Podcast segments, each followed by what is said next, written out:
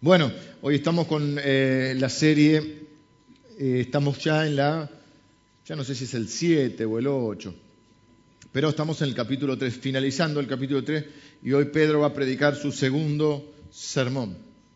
Y Pedro, cada vez que predica, predica bíblico, predica cristocéntrico y predica largo.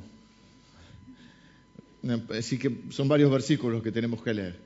Pero predica eh, guiado por el Espíritu Santo. Las dos veces que predica hay salvación, hay arrepentimiento, por lo tanto salvación, conversión, hay bautismos y Dios respalda la comunicación de su palabra. Hasta acá estamos entonces, los primeros capítulos del libro de los Hechos, donde nace la iglesia la iglesia primitiva, la iglesia, nuestros orígenes están ahí, la iglesia que edifica a Jesucristo desde el inicio, la única, el único organismo, la única organización que ha subsistido a través de los siglos. Han pasado gobiernos, han pasado reinos, han pasado empresas, han pasado aún hasta eh, países que ya no existen o regiones que han cambiado de nombre, pero dos cosas permanecen, la palabra del Señor y la iglesia de Cristo. La iglesia no es un invento humano. Cuando Jesús dijo, todo poder me ha sido dado, toda autoridad me ha sido dado en el cielo y en la tierra, por tanto, id ¿eh? y haced discípulos a todas las naciones, bautizándolos en el nombre del Padre, del Hijo y del Espíritu Santo, y aquí yo estoy con ustedes todos los días hasta el fin del mundo. Cuando Dios da una visión, da la provisión. Bien, la provisión, o sea, te provee para poder cumplir la visión. Dios no es que te da una visión, un mandato y arréglense. Te da los recursos para hacerlo. Y entonces los envía con su poder. Y no idea un conjunto de organizaciones para cumplir ese mandato. Idea una iglesia, constituye una iglesia la iglesia de Cristo es la base del pueblo de Dios. Así como la familia es la base de la sociedad, la, iglesia de Cristo es la base del pueblo de Dios. ¿Mm? Estamos hablando de la iglesia local. La iglesia, eh, el pueblo de Dios, está conformado. Hoy vamos a hablar un poco del pueblo de Dios. Hoy vamos a ver, vamos a leer los versículos del sermón de Pedro, que repito, es un resumen, es el bosquejo de Pedro. Eh, y de ahí eh, voy a tomar una idea central que quiero hablar hoy, porque hemos hablado mm, del, de, Jesucristo, siempre está presente en nuestras eh, enseñanzas y hoy está, por supuesto, también. Estamos en un libro donde está caracterizado por la obra del Espíritu Santo, pero Dios siempre trabaja en trilogía, porque Dios se manifiesta en tres personas, Padre, Hijo, Espíritu Santo, y hoy voy a hablar eh, un poquito más también acerca eh, del Padre, aunque mm, vamos, siempre están interrelacionado Padre, Hijo y Espíritu Santo. Vamos a leer entonces capítulo 3, versículo creo que es el 11, ¿no? Y hasta el 26, sí.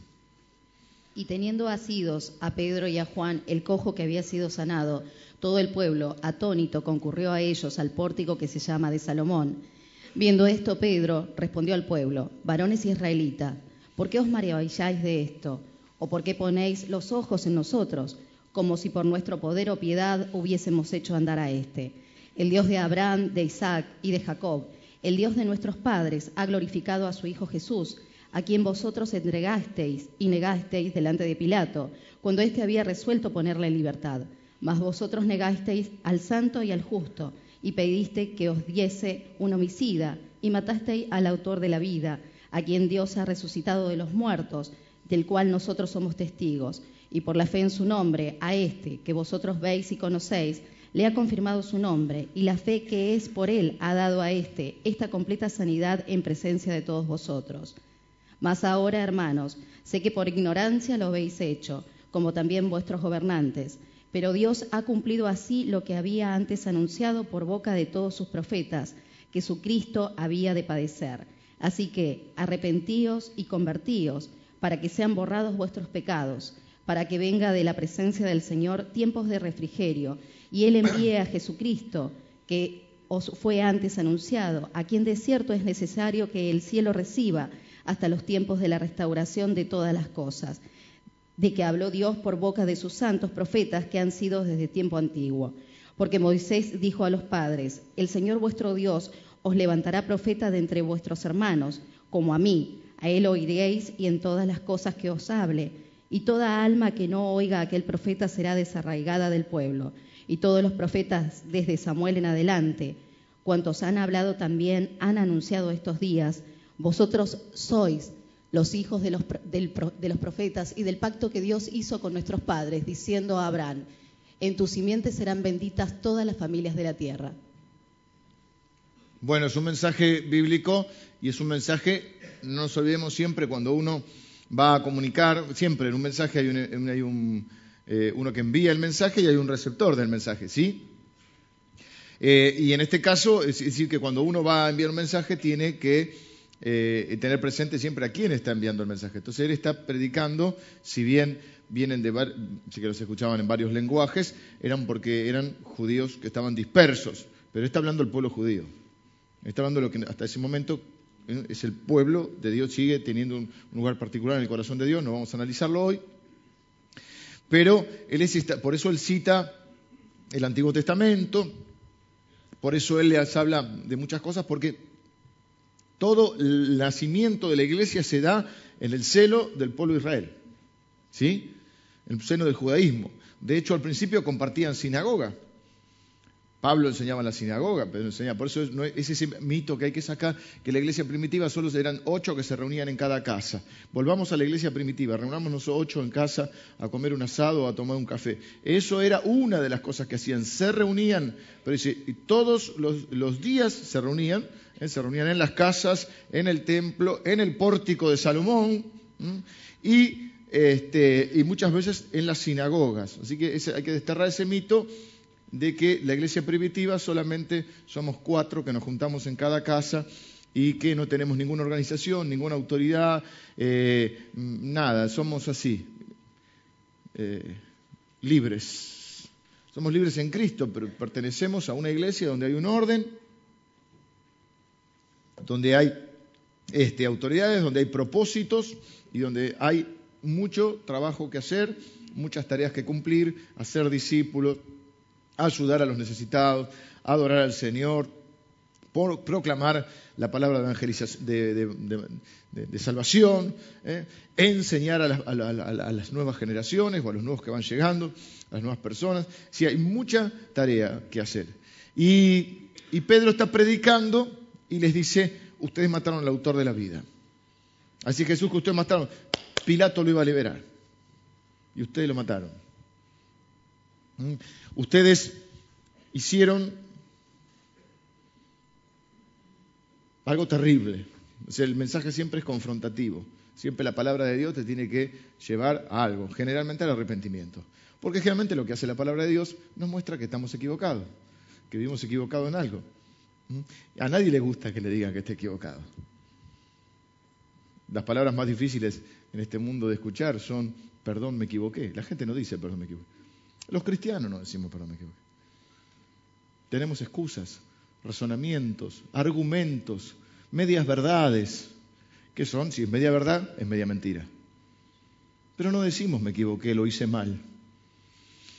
Nos cuesta mucho. Sin embargo, tendría que ser lo habitual porque somos personas que hemos nacido pecadores. O sea que y la, la definición de pecado es cerrar el blanco. O sea que vivimos cerrando el blanco.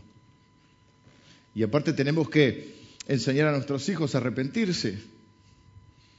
Y para que ellos un día se puedan arrepentir delante del Señor, tienen que aprender, y dijimos el otro día, que existe un nudo sagrado entre las palabras y los hechos. ¿Cómo le vas a enseñar a arrepentirte si jamás te escuchó decir, perdóname, me equivoqué, lo hice mal? Tan difícil.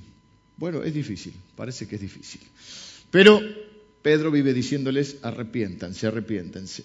Y les dice el Dios de Abraham, de Isaac y de Jacob, el Dios de nuestros padres, ha glorificado a su Hijo Jesús, a ese mismo que ustedes entregaron y que ustedes negaron delante de Pilato cuando éste iba a ponerlo en libertad. Mas vosotros negasteis al santo y al justo y pediste por el homicida, por Barrabás. Matasteis al autor de la vida. No quiero hoy quedarme en esto porque, les repito, ellos saben, el público, eh, Pedro sabe, el público que está, este, que está haciendo el receptor de su mensaje, y Pedro dice algo que es muy interesante. Hay todo un libro sobre esto que estuve leyendo hace bastante tiempo atrás, lo releí ahora porque está en PDF, está libre en, internet, no lo tengo el libro, pero es muy complicado leerlo, es muy, muy árido. Es un libro que se llama El Dios de Abraham, de Isaac y de Jacob. Y me, saltó el, texto, ya lo iba a, mencionar el domingo pasado, porque lo que sucede es que se produce una sanidad, un hombre que nunca había caminado, mm, se levanta, porque Pedro le dice no tengo plata ni oro, él había pedido una limosna, ni siquiera había pedido un milagro. No tengo plata ni oro, pero lo que tengo porque nadie puede dar lo que no tiene. Lo levanta y este hombre comienza a glorificar a Dios y lo llevaba agarrado el brazo. Y eso abre la puerta para la proclamación del Evangelio. Esto es interesante acá. A veces los cristianos confundimos esto. Eh, Pedro dice, la gloria es del Señor. No soy yo el que sanó, es el Señor el que sanó. Eso no significa que no podamos ser agradecidos con quien, el que hizo algo por nosotros. A veces tenemos una especie de falsa humildad, no sé si falsa humildad o falsa modestia, donde parece que no nos podemos agradecer porque la gloria es para Dios. Nadie discute que la gloria es para Dios. Eso no significa que vos puedas ser agradecido por alguien que te amó, te bendijo, hizo algo por vos. Y eso no significa que uno pueda recibir la gratitud de alguien. No tiene nada que ver con quitarle la gloria a Dios. Nosotros vamos de un extremo al otro siempre los, seres humanos. No tiene nada que ver. Así que si alguien hizo algo bueno por vos, si alguien te bendijo, si alguien te hizo un bien, sea agradecido. Por supuesto que la gloria es para Dios y, está claro eso. Debería estar claro. Nosotros lo tenemos claro. Si vos tenés claro, ¿qué problema tenés que, que alguien te diga gracias? Pues. No, no, está bien al Señor. Sí, al Señor la gloria, pero ¿por qué no podés agradecer si, estás valorando algo que alguien hizo? Este, y que me parece lo más lógico y natural. Y este hombre es un hombre agradecido, entonces andaba del brazo de los dos. Diciendo, gracias a ello ahora puedo caminar. 40 años tenía este hombre, más o menos, creo que dice ahí. Nunca había podido caminar, no había planes sociales, no había cobertura médica, no tenía pensión dependía de que algunos familiares o amigos lo llevaran hasta ahí, hasta el pórtico de Salomón, para que pudiera pedir un poco de limona y pudiera sobrevivir, porque no era vida. No se podía casar, no podía formar una familia, no tenía cómo sostenerla. Y entonces este hombre está agradecido. Y dice que saltaba y alababa a Dios y estaba con ellos. Los abrazaba, los agarraba del brazo, dice que los tenía del brazo. Y entonces ellos dicen, miren, miren, esto es porque lo hizo Dios. ¿Mm? No se sorprendan, no soy, no, soy yo. Esto está bien. Eso no significa que no se pueda ser agradecido. Y dice, ustedes saben, les voy a hablar del Dios de Abraham, de Isaac y de Jacob. Y es interesante notar esto porque Jesús se refirió a esto, no solo Pedro. Jesús, muy interesante que Jesús dijo un par de cosas sobre este título de Dios. Dice, por ejemplo, eh, lo, lo cita en los Evangelios, Mateo 22. Marcos 12, Lucas 20. El propio Señor Jesús dijo que veremos a Abraham, a Isaac y a Jacob en el reino de Dios. Lucas 13, 28. Y que vendrán muchos del oriente y del occidente y se inclinarán o se reclinarán a la mesa con Abraham, Isaac y Jacob en el reino de los cielos. Fíjense que hay un montón de personalidades en el Antiguo Testamento, muchas personalidades, muchos héroes, digamos, muchos eh, eh, nombres o personas renombradas. Tenemos un Moisés, un Elías, que también tienen su lugar especial. Pero es muy, muy llamativo que Jesús mismo se refiere a Dios diciendo el Dios de Abraham, de Isaac y de Jacob. Es muy llamativo que Jesús mismo diga, este, bueno, pueden buscar cualquiera de estas citas, o si surge alguna, Nahuel, ahí, ¿Estás prestando atención, Nahuel? ¿Sí? ¿Estás online? ¿On time? Eh, por ejemplo, Mateo 22, 32, o Marcos 12, 26, o Lucas 20, 37. Todos esos citan a Dios como el Dios, es Jesús citando al Dios de Abraham, de Isaac y de Jacob, y diciendo que muchos iban a venir de todos lados, eh, del oriente y del occidente, dice, y se iban a sentar a la mesa de Abraham, de Jacob y de Isaac en el reino de los cielos. Eh, y no menciona a otros nombres. Esto muestra que estos tres tienen un lugar especial en la Biblia. El mismo en el Antiguo Testamento, cuando Moisés es llamado para liberar al pueblo de Israel, y dice, bueno, ¿quién le digo que me manda? Es aquí yo llego, dice a los, a los, a los, este, a los, de, a, los del pueblo, ¿y qué les digo? Bueno, él dice, ¿cómo, cómo te llamas? Ahí sale el nombre del yo soy. Pero cuando él se le presenta que la zarza ardía, Éxodo capítulo, eh, capítulo 3, Éxodo 3, 6, dice que Dios le dice, yo soy el Dios de tus padres. Yo soy el Dios de Abraham, de Isaac y de Jacob. Y hay algo más interesante todavía, que es Éxodo, este sí ponelo Éxodo 3, ¿estás con ganas? ¿Estás motivado? ¿Sí? Pone Éxodo 3.15.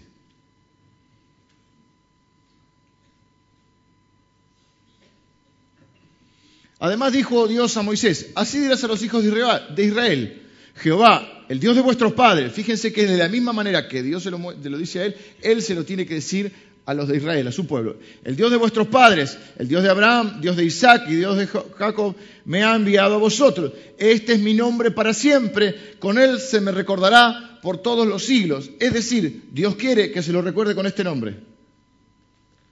Entonces, hay algo muy, muy, muy importante, para no tienen por qué saberlo. Abraham es el padre de Isaac, Isaac es el padre de Jacob. Así que estamos hablando de abuelo, padre e hijo. Tres generaciones donde se va es el proceso de formación del pueblo de, Dios. Porque hasta ahora ha habido acciones, luego de la caída del hombre, acciones aisladas de Dios. Enoch, que se va caminando, porque se ve que estaba buena la conversación y se va con Dios y no ve la muerte.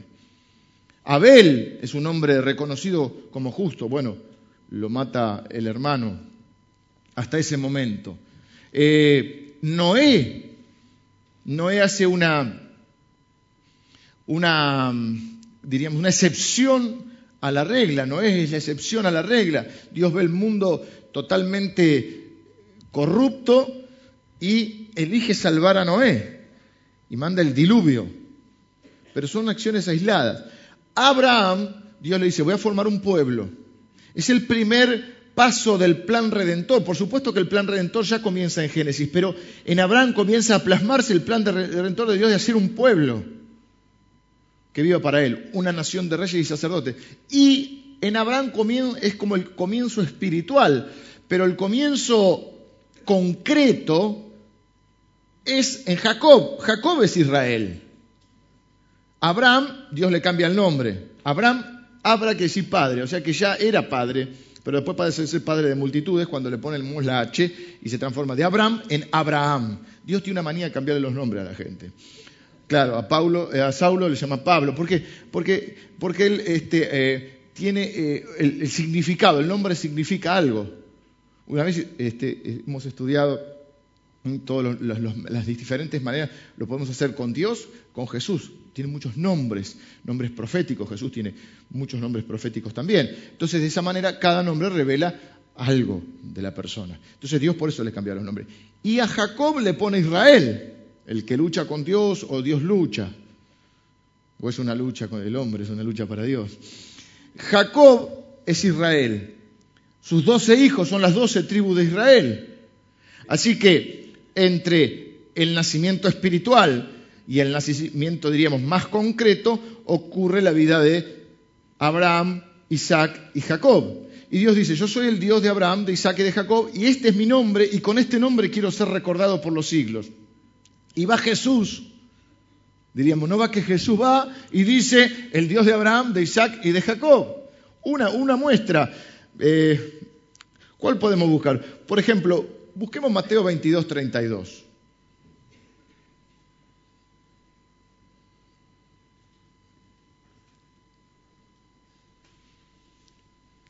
Yo soy el Dios de Abraham, Dios de Isaac.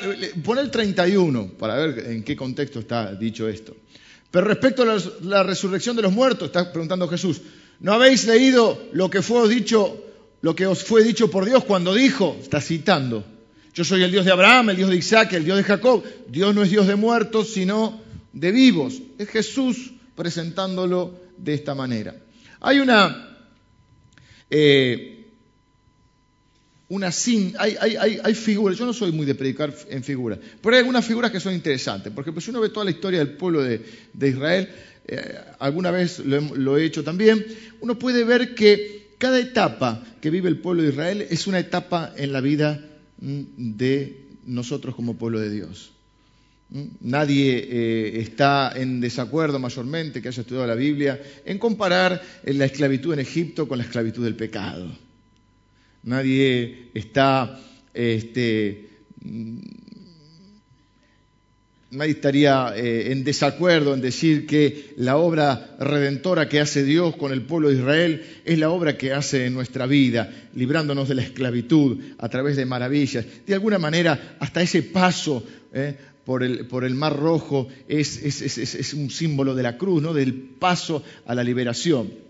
De la misma manera, uno puede ver en, este nombre de Dios un poco una síntesis de, de quién es Dios y también una síntesis de la experiencia que vivimos nosotros con ese Dios. Una de las cosas que tiene la Biblia es que al nosotros poder conocer a Dios y ver cómo Dios se relaciona con su pueblo, aprendemos a ver cómo Dios se relaciona con nosotros. ¿Sí? Cuando nosotros vemos que de qué manera Dios se relaciona con los hombres que la Biblia menciona, de su pueblo, nosotros podemos aprender de qué manera Dios se relaciona con nosotros. Entonces vamos a analizar un poquito juntos esto de el nombre que Dios se ha o con el cual se ha autodenominado. ¿Cuál es la síntesis de la experiencia del cristiano, del cristiano desarrollada a través de estos nombres? ¿Cuál es el, primer, el primer punto que vamos a ver? Él dice que es el Dios de Abraham. ¿Qué representa Abraham en la experiencia ¿eh? del pueblo de Dios y en la experiencia de uno individualmente con Dios. Abraham representa la elección divina. Abraham representa la iniciativa de Dios, o muestra, mejor dicho, la iniciativa de Dios. El Dios de Abraham es el Dios que elige. El Dios de Abraham es el Dios que toma la iniciativa. Pónganme la... ¿Cómo estamos hoy? Vamos, muchachos, estamos. Un café para los muchachos. ¿eh? El Dios de Abraham representa la elección. ¿eh? Abraham no fue elegido porque tuviese alguna virtud sobresaliente, que seguro las tenía, que seguro tenía virtudes, pero Abraham al principio era uno más. Abraham no era, eh, como podríamos decir, Noé, que se destacó de una manera este, más contundente al principio. Abraham era un caldeo, era de Ur de los caldeos. ¿Cuántos hacen este crucigrama para ahorita? Siempre te va a decir antigua ciudad caldea, es Ur. Antigua ciudad caldea, Ur. ¿eh? Él era un idólatra más. Es Dios el que va a buscarlo a él. No es Abraham el que busca a Dios. No es Abraham que dice, estoy harto de todos estos son, los idólatras, me voy a buscar. No, no, no, ni siquiera era, este, ni siquiera lo conocía a Dios. Génesis capítulo 12. Yo voy a necesitar mi Biblia hoy, porque, y los antiguos también porque no veo bien. Y me empeño con estas Biblias chiquitas. Tengo una grande que parece la Torá, pero la verdadera Torá es la de Marcos. ¿Trajiste Marcos la Torá? No, no. Estábamos en Italia y decía, la Torah. Pero aquí, Génesis capítulo 12, no vamos a poder ver todo lo que, imagínense, podríamos estar, yo pienso que quizá medio año podríamos estar viendo este, esta síntesis de, apasionante, por otro lado, acerca del nacimiento del pueblo de Dios. Abraham es el padre de todas las religiones, eh, digamos, las grandes religiones monoteístas, ¿no? Del judaísmo, del islamismo y del cristianismo, por supuesto, es el padre de la fe. Pero Abraham era un idólatra. Si uno lee el capítulo 11, en realidad, cuando Dios lo llama a Abraham, el que toma la decisión es Taré, que es el padre. De ahí yo creo que viene la palabra Tara. Vieron que dice, no, pero no Tara en el, mal sentido, sino dice que cada, ¿viste? cada familia tiene una, Tara, tiene como una especie, claro, y dentro como casi que en el ADN a veces sucede, una traba, hay algo ahí.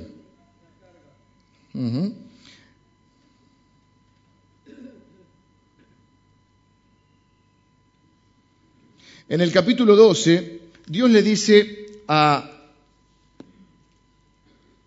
Abraham, ya se lo había dicho en realidad, vete de tu tierra y de tu parentela y de la casa de tu padre a la tierra que te mostraré, y haré de ti una nación grande, y te bendeciré y engrandeceré tu nombre, y serás bendición. Bendeciré a los que te bendijeren, y a los que te maldijeren, maldeciré, y serán benditas en ti todas las familias de la tierra. Ahora, hay algo interesante acá, a diferencia de Noé. Hay una cosa cuando Dios te llama para salvación, otra cosa cuando Dios te llama para ministerio. Cuando Dios te llama para salvación, Noé se llevó a la familia. Ahora, con Abraham no solo era una gracia salvífica, sino que Dios quería utilizarlo para algún propósito especial. Y para ese a veces se necesita dejar incluso parte de la familia que no tiene el llamado. Para que la agarren algunos. Ojo con esto. Porque Dios no separa a la familia. Dios es un Dios eh, y nuestra iglesia enseña a amar y respetar a nuestra familia. Pero hay cosas en el ministerio en las cuales parte de tu familia no está porque no está llamada. Entre paréntesis, todos los jovencitos que están acá y que tienen un llamado, tienen que fijarse, todo el mundo tiene que fijarse con quién se va a casar, pero más el que tiene un llamado. Porque otra persona puede ser excelente, bárbara, fantástica, o bárbaro y fantástico, pero si no tiene un llamado y vos tienes un llamado, no lo vas a poder completar. Entonces, Abraham obedece a medias, como hacemos todos. Respondemos a medias al principio. Y le dijo, vete de tu tierra y tu paretela. Pero él se llevó a Lot, que a la postre fue... ¿Qué era Lot de él? El tío. Sobrino, sobrino. Bueno, con sobrinos como eso, imagínate. Una carga toda la vida. Y hay gente que las cargamos toda la vida.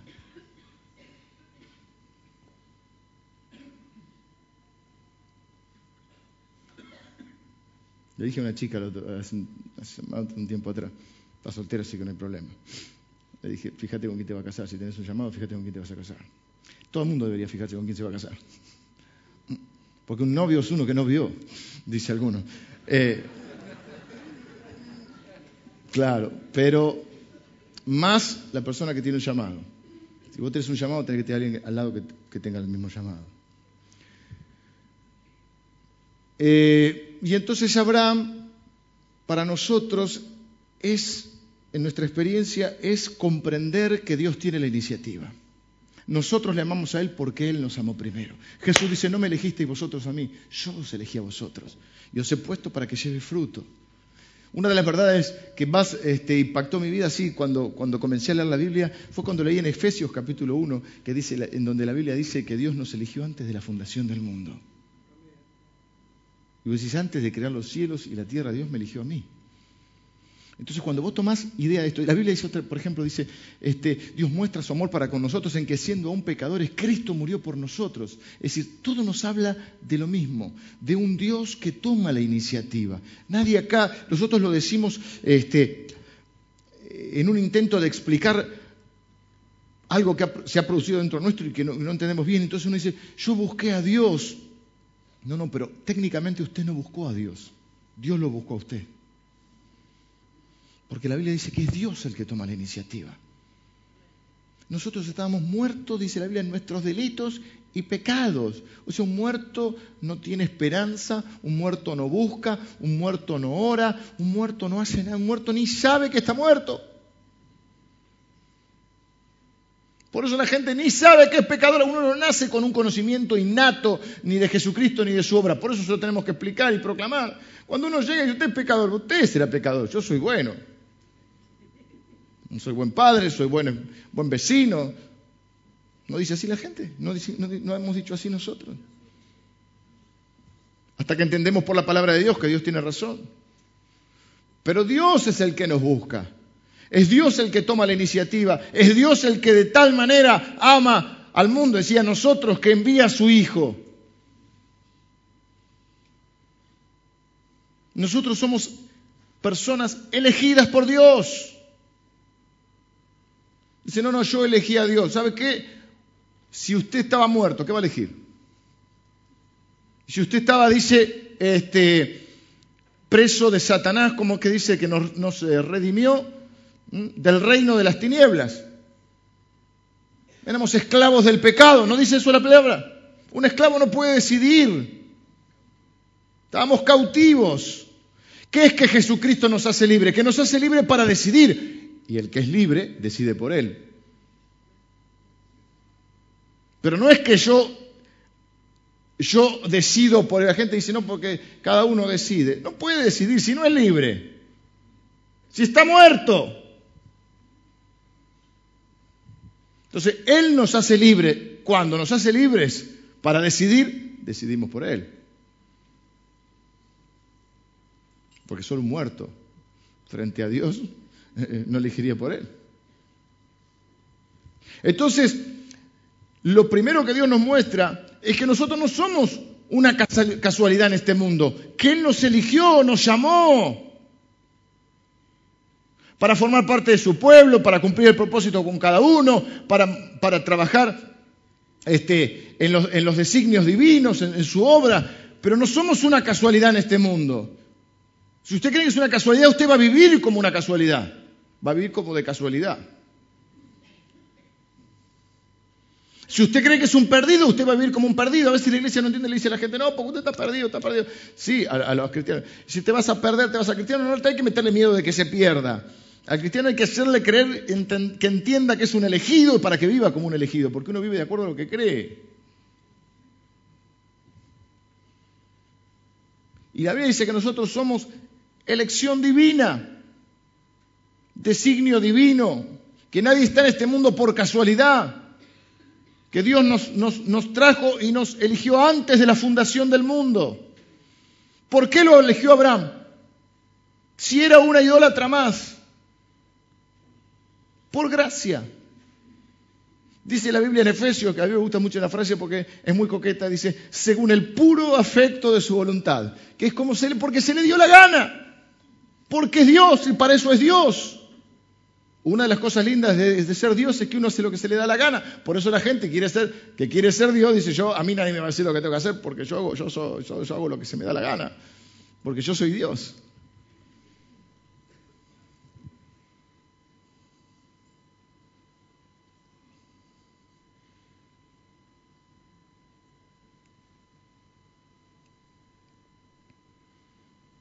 Dios lo eligió por gracia para transmitir su gracia y tenía que dejar atrás su pasado y tenía que dejar atrás su, vieja vida y tenía que empezar una nueva vida.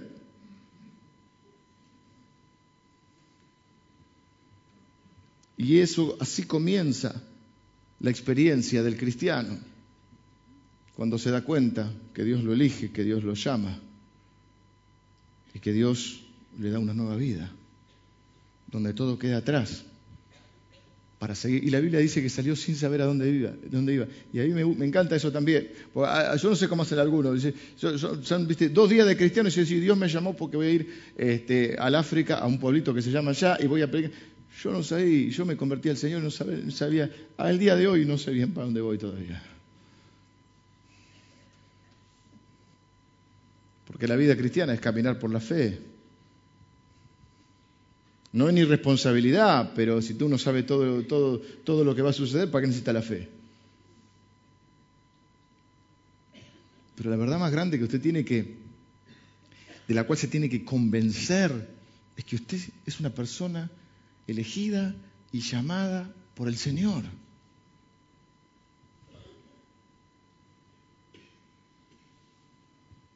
Un Dios que nos ha salvado no por lo que somos, sino a pesar de lo que somos. O por lo malo que somos. un Dios de toda gracia, un Dios de toda misericordia, un Dios que en su soberanía ¿eh? eligió qué día íbamos a nacer, qué día íbamos a conocerle, qué día íbamos a comenzar a caminar en fe, todo, hasta la fe que tenemos la de Dios. Porque por gracia sois salvos por medio de la fe. Y esto, la fe, no de vosotros, pues es don de Dios. No por obras para que nadie se gloríe, sin nadie pues yo, yo. No, lo que pasa es que bien quiso Dios en salvarme a mí, porque yo tengo una fe de loco, soy una cosa impresionante. No, ni la fe. Vamos, vamos más rápido. En Abraham vemos al Dios que elige, al Dios que llama y al Dios que promete. Dios te promete una vida de bendición. Dios promete que Él honra a los que le honran. Dios promete que nadie que crea en Él será avergonzado. Te bendeciré y serás bendición. Ese pacto todavía está vigente para el pueblo de Dios. Te elige para ser un receptor de su gracia y te elige para ser un transmisor de su gracia.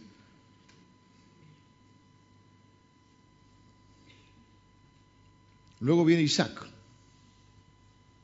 Isaac es un personaje extraño en la Biblia. Isaac es...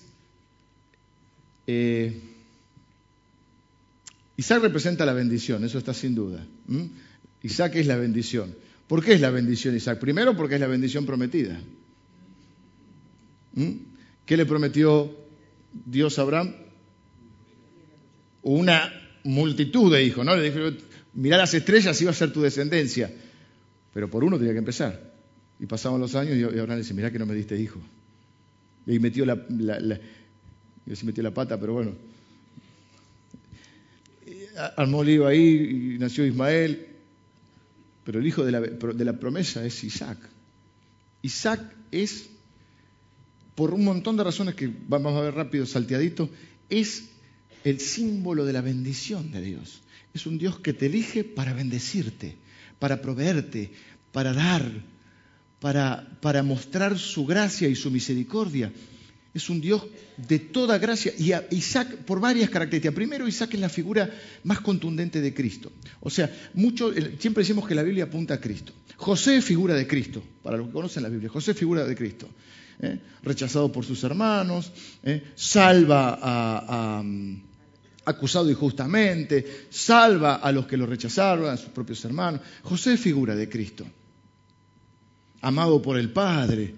Pero si hay alguien que es figura de Cristo en el Antiguo Testamento es Isaac. El capítulo más eh, llamativo y más conocido es cuando Abraham lo va a ofrecer en el altar en Génesis 22. Y cuando tiene que entregar a su hijo y ponerlo en el sacrificio, porque después uno va comprendiendo y va leyendo que eso es lo que hacían los caldeos, y que en realidad Dios le estaba enseñando que no había que hacer más eso, pero esa es otra historia. Pero lo concreto es que Isaac es la figura de Cristo. Cuando van a adorar a Dios, conocen más o menos la historia, va a sacrificarlo porque se hacían sacrificios y Dios le dice, no, Abraham, no lo mates. Ah, lo pone. Isaac, Isaac es como un personaje, un receptor de todo. Es un personaje, diríamos, eh, no muy protagónico, pero que tiene una fe importante. Porque Abraham era un viejito. Y entonces le dice, vamos a adorar. Van con todos los, los siervos, los eh, sirvientes. Y en un momento dice, quédense acá, nosotros vamos y vamos a volver, dice Abraham. Y cuando van, Isaac dice, papi, esto está en el capítulo 22, papi, veo la leña, veo las piedras para armar el coso, ¿eh? no veo el corderito.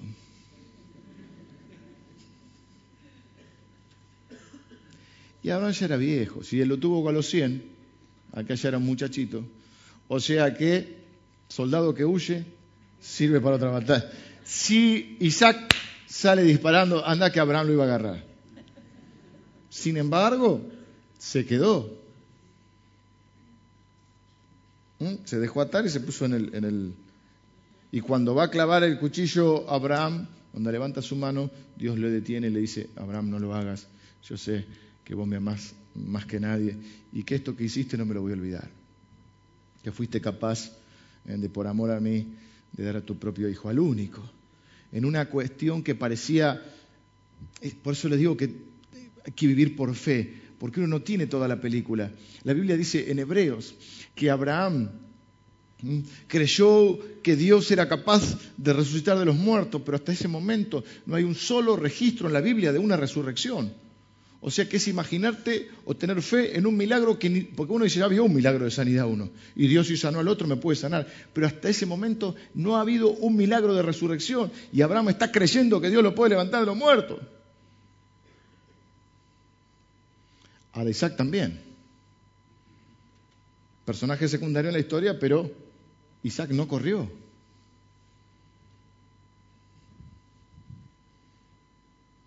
Iba a decir algo sobre Abraham.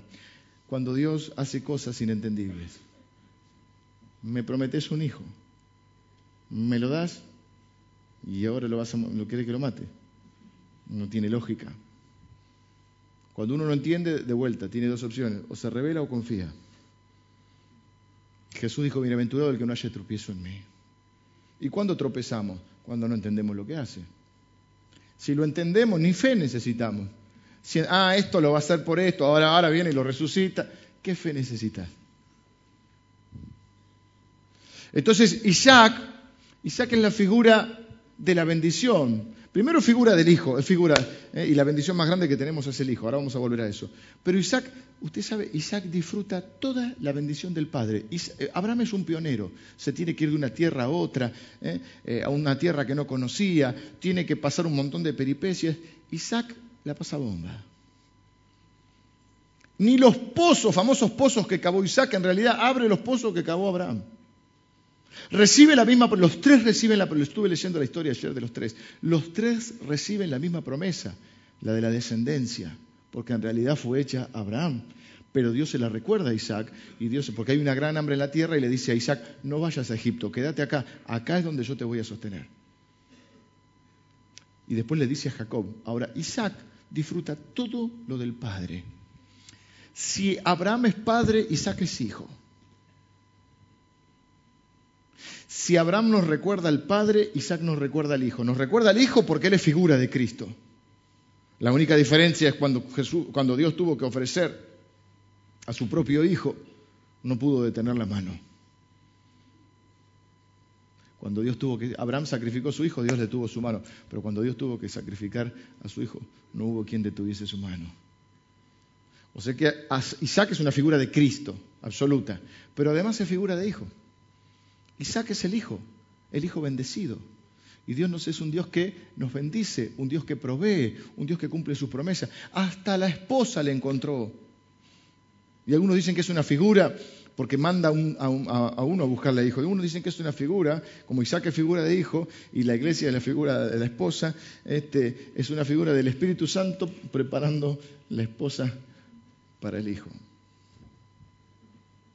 Pero en Isaac tenemos la bendición, un Dios que nos elige, un Dios que nos llama, un Dios que nos promete y un Dios que cumple sus promesas, un Dios que nos bendice, un Dios que nos provee. Y la gran provisión para nosotros es Cristo. Cristo es la provisión para nuestros pecados, Cristo es la provisión para nuestra vida eterna, Cristo es la salvación. A su vez, todas las bendiciones las tenemos en Cristo el perdón de pecados, la victoria sobre la muerte, ¿eh? el poder en esta tierra para, para la autoridad en esta tierra, es la autoridad de Cristo, por eso hacemos todo en el nombre de Jesús. Por último, Abraham, perdón, Jacob, que mi cabeza ya no me deja pensar. El Dios de Jacob, la transformación, es un Dios que nos elige, que nos acepta como somos, que nos bendice, que nos provee, pero no se conforma con... O sea, si bien nos acepta y nos ama como somos, no se conforma con eso. Es un Dios que nos transforma. Jacob vuelve a tener una vida no tranquila y bendecida como Isaac. Jacob tiene una vida complicada. Jacob es complicado.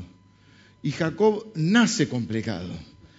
Y nace peleando y pelea toda su vida, como algunos de nosotros, como la mayoría en esta tierra. Jacob es el suplantador que cuando va a salir ya pelea en la panza con Esaú, su hermano,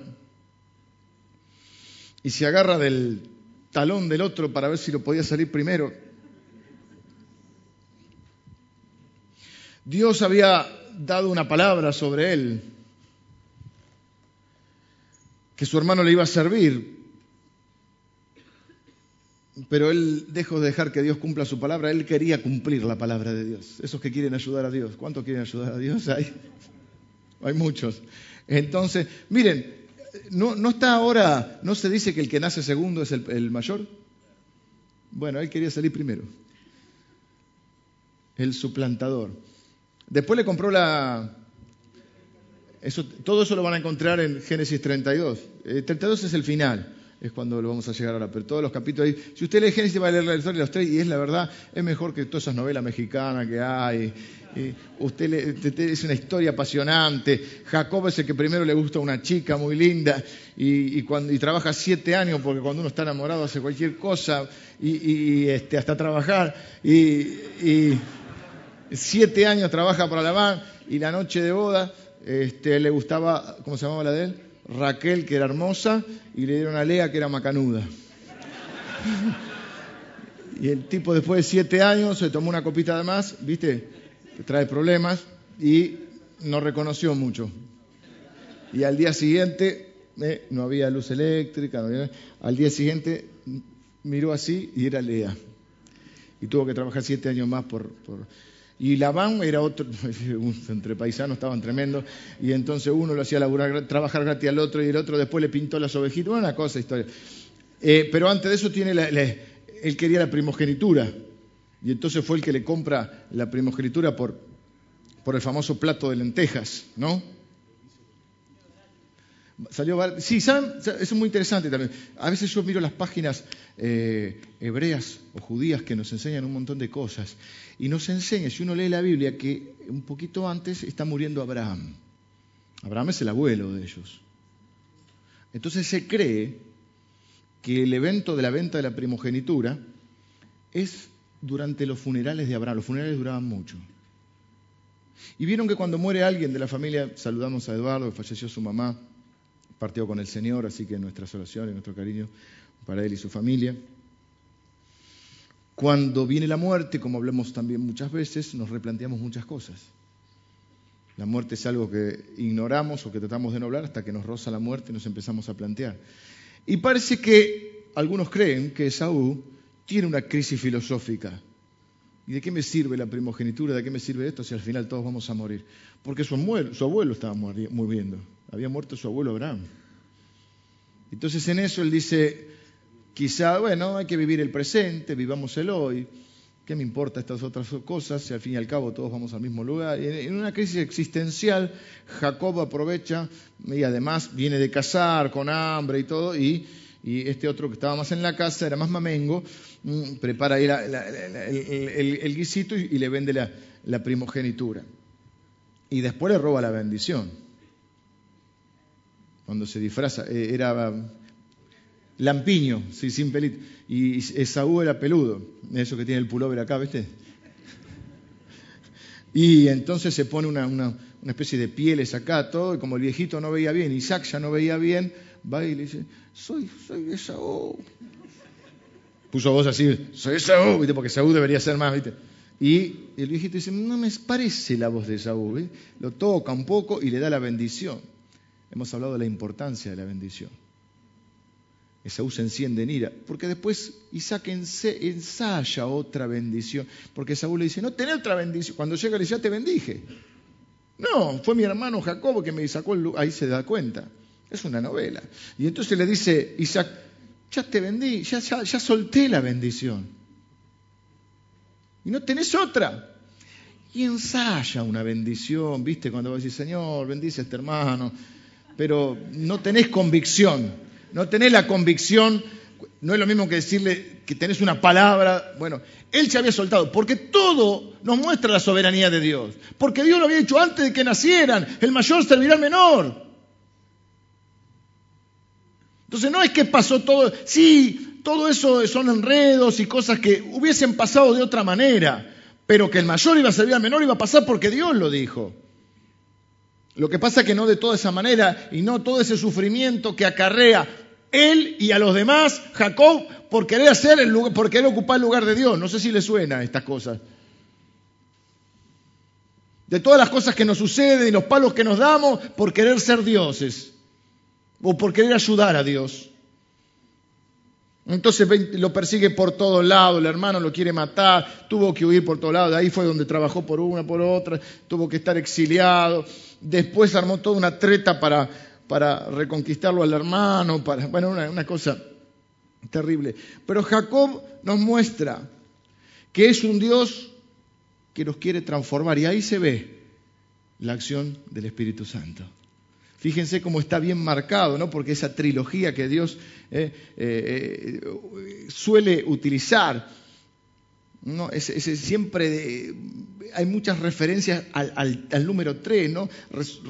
Eh, la resurrección es al tercer día, todo porque Dios tiene todos los no le gusta que se escapen los detalles y hay algunas cositas que las deja casi como claves o como cosas para ir trabajando. Y entonces, obviamente, Dios Padre hijos y Dios Espíritu Santo, pero fíjense que Abraham, Abraham, si hay algo que tiene Abraham es que es padre. Y si hay algo que tiene Isaac es que es hijo. Y si hay algo que tiene Jacob es que necesita el Espíritu Santo. Porque necesita ser transformado. Porque es un Dios que se muestra como Padre también. Y que como Padre provee, eh, elige, cuida, promete, cumple lo que promete. Y, y lo cumple en el Hijo. Isaac es una figura del hijo y es la figura de la bendición. Isaac en toda su vida, si uno lee, no hay tanto de Isaac en la Biblia. Él lo único que tiene que hacer es disfrutar las bendiciones del Padre.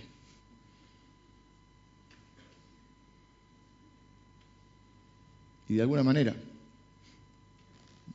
muchos de nosotros tenemos que tomar conciencia y vivir como lo que somos, benditos de Dios, hijos, hijos benditos de Dios sabiendo que tenemos un Padre que va a proveer, cuidar, apaguen el aire, por favor, que en el sauna acá. O es que me siento mal, no sé. Eh, ahora, Dios nos ama, nos elige, nos bendice, pero no se conforma con lo que somos. Y Dios tiene que empezar un proceso de transformación. Para que después podamos ser las personas que Él quiere que seamos para que después Él pueda a través de nosotros manifestar su gracia, la gracia de la cual somos receptores y luego tenemos que ser transmisores. Es el apóstol Pablo diciendo, estoy seguro que el que comenzó en usted la buena obra la va a perfeccionar hasta el día de Jesucristo. Y si Dios no se conforma con lo que somos. Dios me ama, eso es la gente que no entiende la gracia. Dios me ama como soy, me perdona, entonces si hagamos cualquier cosa. ¿Quién dice eso? No es lo que dice Dios. Es un Dios que te dice, te amo incondicionalmente. No te amo por lo que sos, te amo a pesar de lo que sos. Y sos peor de lo que crees, pero igual te amo. Pero no me conformo con eso. Y voy a trabajar en vos. Te voy a transformar. Es un Dios que tiene misericordia de nosotros. Es un Dios que trata. Dice la Biblia que Dios al que ama disciplina. No dice, no decaigas, no decaigas en tu ánimo cuando Dios te disciplina, porque si Dios no te disciplina no sos hijo. Porque uno no disciplina a los hijos del otro. Y si no sos disciplinado, dice, sos bastardo, no hijo. Pero Dios al que ama disciplina. Como tenés que disciplinar a tus hijos, como tenés que enseñarles. Tenés que mostrarle lo que estás mal. Es un Dios que transforma y es un Dios que deja su marca. En Génesis 32 ocurre el episodio donde él sigue, él todo el tiempo está lucubrando, todo el tiempo está eh, viendo de qué manera puede sacar alguna ventaja, todo el tiempo está tratando eh, de, hacer lo que le corresponde hacer a Dios y todo el tiempo está teniendo un plan. Y vez tras vez sus planes se ven un poco, eh, viste cuando decís, este, no aclares que oscurece, bueno, la quiere, la embarra más. Entonces en un momento ya llega a, darse cuenta un poco de esta situación porque el hermano viene con todo un grupo de, supuestamente un ejército, a terminar con él. Y entonces le manda representantes. es un poquito, claro, no nos gusta porque, porque nos sentimos identificados, ¿no? Porque es todo un, un un, eh, le, le, pone la familia adelante el tipo, la mujer, los chicos.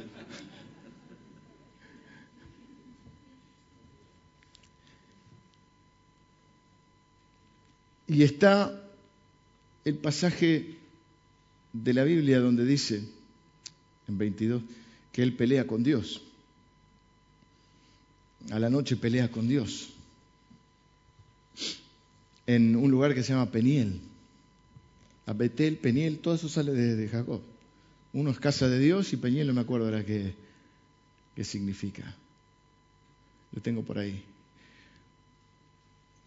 Y pelea toda la noche con Dios. Y en un momento dice, no te voy a dejar hasta que me bendiga. Él siempre quería la bendición. Ojo que tenía, ojo que tenía una conciencia de la bendición que pocos tienen. Estuvo mal lo que hizo, pero él valoró la bendición de Dios. Esaú no valoró la bendición de Dios. Esaú no le importaba ni la primogenitura, ni... después sí fue a buscar la bendición.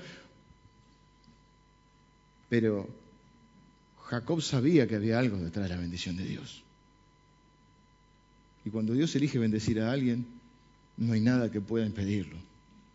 Y entonces cuando está peleando con, con Isaac, eh, Dios está peleando con Isaac, como, y no lo dice, no te dejaré hasta que te, terco, ¿verdad? Dice que lo toca eh, en la cadera, lo nombra de otra manera, pero es la cadera, el encaje de la cadera, que dice que es el lugar donde apoya todo tu cuerpo, el lugar más sensible. Y lo deja rengo, lo deja cojo, y ahí lo suelta, ¿viste? No fue una paralítica, un poco más arriba, acá en la cadera. ¿eh? Y, y entonces ahí le pone Israel, que significa Dios lucha o el que lucha con Dios. Y dice, porque has luchado con Dios y has vencido. Vengan los músicos, te voy a terminar. Has luchado con Dios y has vencido, pero uno lee la historia y perdió. Técnicamente perdió. Quedó no te dejaré hasta que me bendiga. Quedó ahí, lo, tocó y quedó ahí. ¿Será que la verdadera victoria está en rendirse delante de Dios y en perder? Porque cuando uno pierde con Dios es porque uno gana en realidad.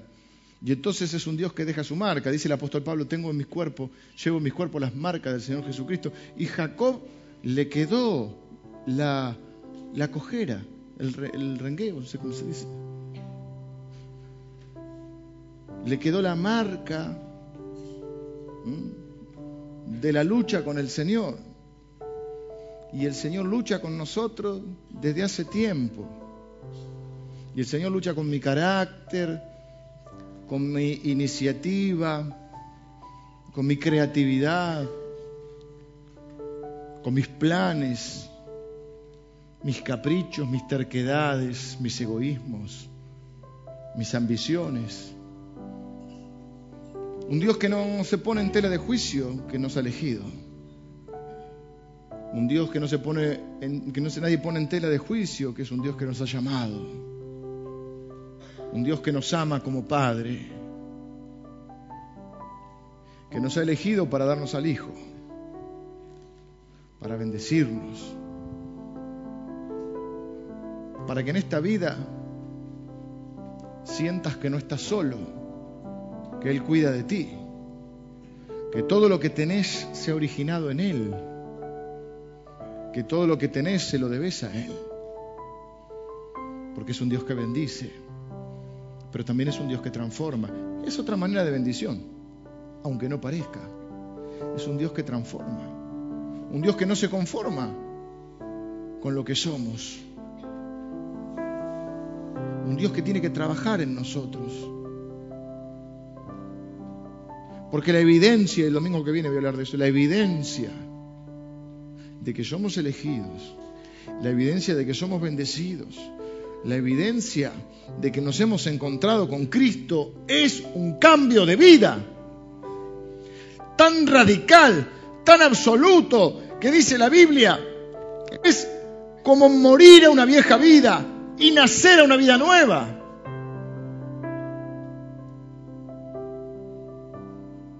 Y eso es lo que no se está entendiendo, que la experiencia es completa. No hay un Jacob si no hay un Isaac, pero no hay un Isaac si no hay un Abraham. Por lo tanto, no hay un Jacob sin un, un Abraham, pero tampoco hay un Abraham sin un, sin un Jacob. No hay solamente una elección, no hay solamente una bendición, sino hay transformación. No podemos recortar el mensaje de Dios, no podemos recortar a Dios. Entonces, por eso, por eso Dios tiene que luchar. Porque es una lucha tratar con nosotros. Había uno que decía, es una lucha. Es una lucha. Pero la evidencia de la elección, la evidencia de la bendición, la, la, evidencia de que somos hijos y no bastardos, es que hay un cambio en nosotros. No seremos todo lo que deberíamos ser todavía, pero tenemos que poder decir, no somos los que éramos.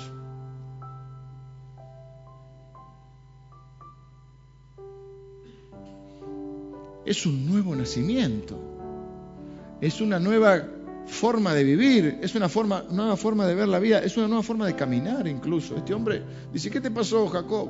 No me llame más Jacob, me llamo Israel, porque me encontré con Dios y vencí hasta la forma de caminar, y no es una figura. Nuestra vida cambia nuestra forma de caminar. Yo recuerdo cuando me enseñaron que la palabra arrepentimiento, eh, que es una palabra griega que significa metanoia, y que la figura es que uno va caminando para un lado, se encuentra con Cristo, da un giro de 180 grados y camina para otro lado.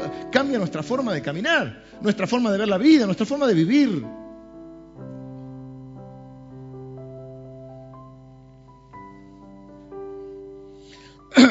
Y estaba leyendo también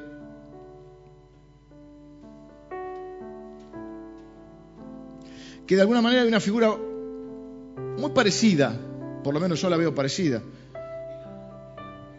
cuando el Señor comparte la cena con ellos. Porque dice la Biblia que Él tomó el pan, lo bendijo, lo partió y lo dio a sus discípulos. Fíjense si no es el mismo proceso. Tomó el pan, lo bendijo, lo quebrantó al fin y al cabo, la transformación es un quebrantamiento. ¿Qué significa el quebrantamiento? ¿Qué significa la transformación? ¿Para qué Dios obra de esa manera? ¿Por qué Dios tiene que, tiene que quebrantarnos para transformarnos? Para alinear nuestra voluntad con la voluntad de Él. Para que vos desees lo que Él desea. Para que quieras vivir como Él quiere que vivas. Para que vos te sometas a su, a su voluntad. Para que no ores más para que Él cambie su voluntad. Para que ores para hacer vos su voluntad. No tiene que cambiar Él, tenés que cambiar vos y Él te va a cambiar. Pero fíjense si no es Dios, Jesús que tomó el pan, lo bendijo, porque Dios te bendice, automáticamente te bendice. ¿Cuántos llegaron enfermos? Dios los sanó. Llegaron con problemas familiares, Dios mm, intervino. Llegaron angustiados, Dios los intervino. Eh, Dios proveyó. Dios los bendijo. Pero después empezó el proceso de transformación. Tomó el pan y lo partió y después lo dio a los demás. Es que la única manera que vos seas realmente una bendición para los demás es que seas una persona que haya pasado por la disciplina y por la transformación de Dios. Una persona que no es quebrantada, que no es transformada, no puede bendecir a nadie, porque nadie puede dar lo que no tiene. Puede tener buenos intentos, puede tener buenas intenciones, pero para que la bendición de Dios y la gracia de Dios fluya a través de esa persona y alcance a los demás, tiene que pasar por un proceso de transformación. Entonces Dios tomó el pan, lo bendijo, lo partió y lo dio a los demás. Me gustaría terminar orando. Quizá algunos de ustedes todavía tengan que comprender o captar mejor el tema de la elección de Dios. ¿Qué significa? Significa que no sos una casualidad, que no sos el fruto eh, del amor entre un hombre y una mujer, ese es el medio que Dios usó. Pero sos el fruto del amor de Dios. Que no estás en esta vida de casualidad. Que no importa si tus padres te sí importa, pero digamos, no es determinante si tus padres te quisieron o no te quisieron. Lo más importante es que Dios quiso que nacieras. Y que Dios determinó qué día ibas a nacer. Y que Dios no hace las cosas sin sentido y sin propósito. Y que Dios determinó que vos fueras a formar parte de su pueblo Él te dio a conocer, Él se dio a conocer a sí mismo, mejor dicho. Y Él te dio a conocer a Jesucristo. El Espíritu Santo fue el que tocó tu corazón. No entendemos mucho de teología, no entendemos mucho de la Biblia, pero hay algo que nos dice que necesitamos arrepentirnos y conocer a ese Jesús. Ese es el Espíritu Santo que está tocando tu corazón. Luego con la palabra de Dios, la palabra de Dios explica la experiencia que hemos vivido y nos muestra que es Dios buscándonos. Es el Espíritu Santo revelándonos al Hijo para que el Hijo nos revele al Padre o nos lleve al Padre. Es tomar conciencia de que no sos una casualidad, que no estás acá hoy de casualidad, que no te trajo tu amigo o porque vine porque un día con no, viniste porque Dios determinó que las cosas fuesen así.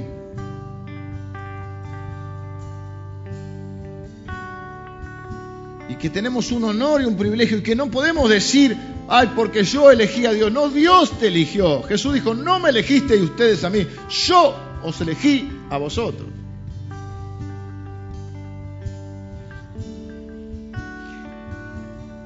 Que en Él podés disfrutar de toda la bendición de Dios.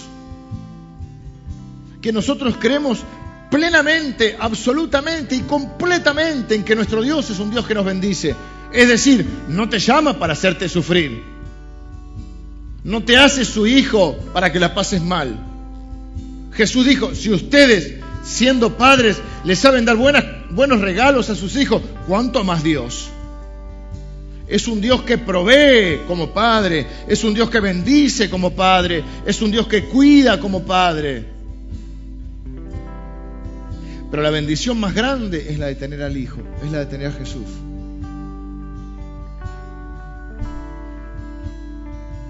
Y con Él la salvación y con Él la victoria sobre la muerte, sobre el pecado.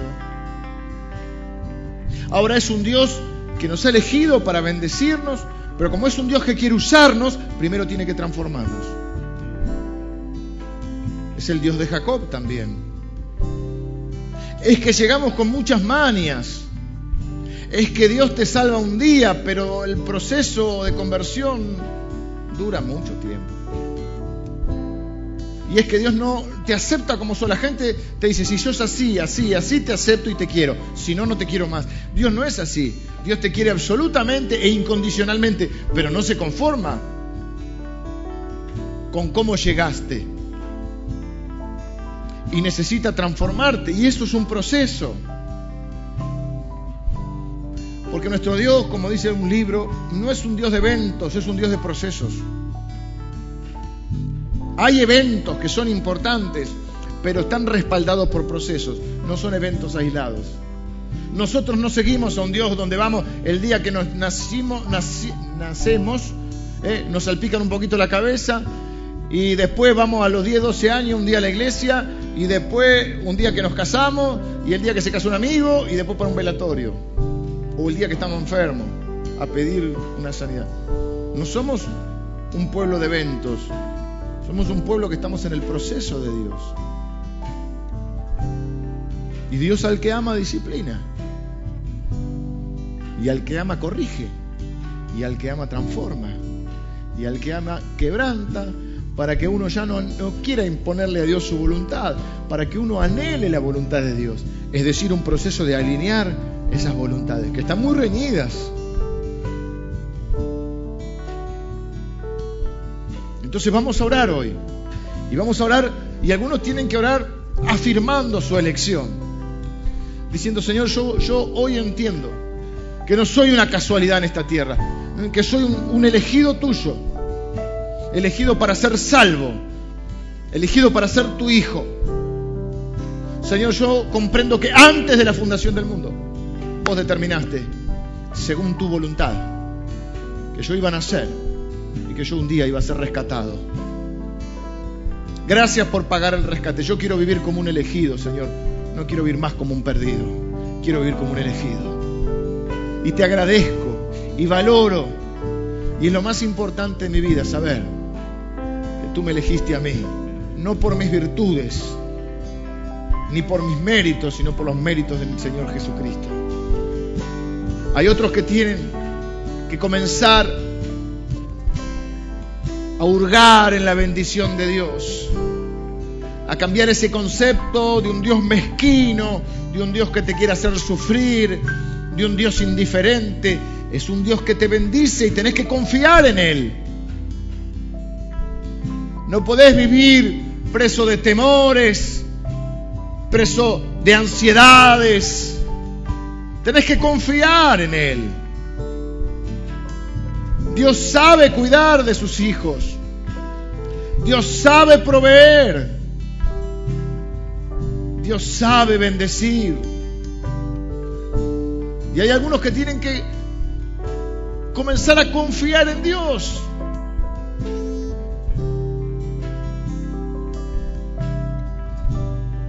Relajarse un poco. Empezar a vivir como hijos que son de Dios, se han puesto su fe en Jesucristo.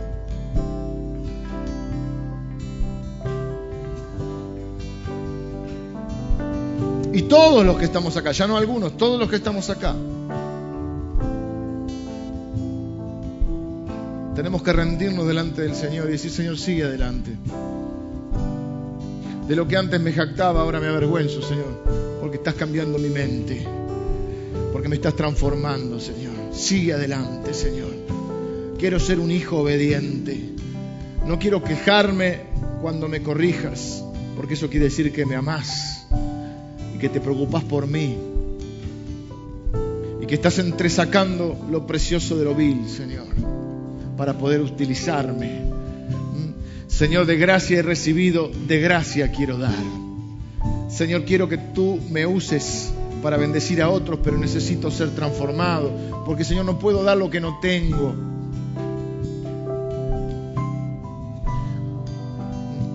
Algunos tenemos que llegar al punto de estar hartos de nosotros mismos, de tropezar con la misma piedra, de cometer siempre los mismos errores, sacar de nuestra vida las terquedades, de conocernos a nosotros mismos. Hay muchos de no nos conocemos y creemos que somos mejores de lo que somos. Hay que erradicar del pueblo de Dios el orgullo espiritual que nos hace creer mejor que los demás. Y andamos juzgando, emitiendo opiniones sobre los demás, creyéndonos alguien o algo más superior que los demás. Cuando lo que tenemos que preocuparnos es porque el Señor nos siga transformando y entender que solo se gana con Dios cuando uno se rinde.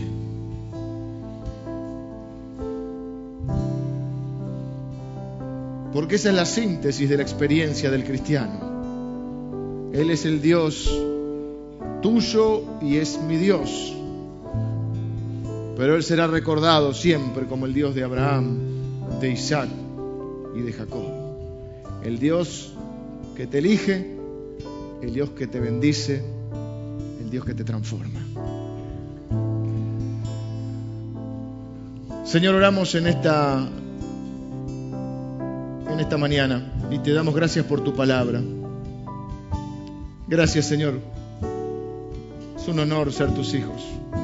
Gracias, Señor, por todas las bendiciones y provisiones. Y gracias, Señor, porque día a día trabajas en nosotros. Gracias porque tienes de nosotros misericordia, Señor. Nuestra oración sigue adelante, Señor. Sigue adelante. Gracias, Señor, porque tú no te rindes y eres fiel en completar la obra que empezaste en nosotros. Gracias por ser nuestro Dios, Señor. Gracias por esta experiencia maravillosa de estar en tus manos. Señor, que nosotros podamos bendecir a otros. Gracias, Señor. Porque al igual que Jesús tomó el pan, tú has tomado nuestra vida para bendecirnos, para quebrantarnos, para poder darnos a los demás. Te bendecimos, Señor, y bendigo a cada uno de mis hermanos en esta mañana. Oro en el nombre de Jesús. Amén.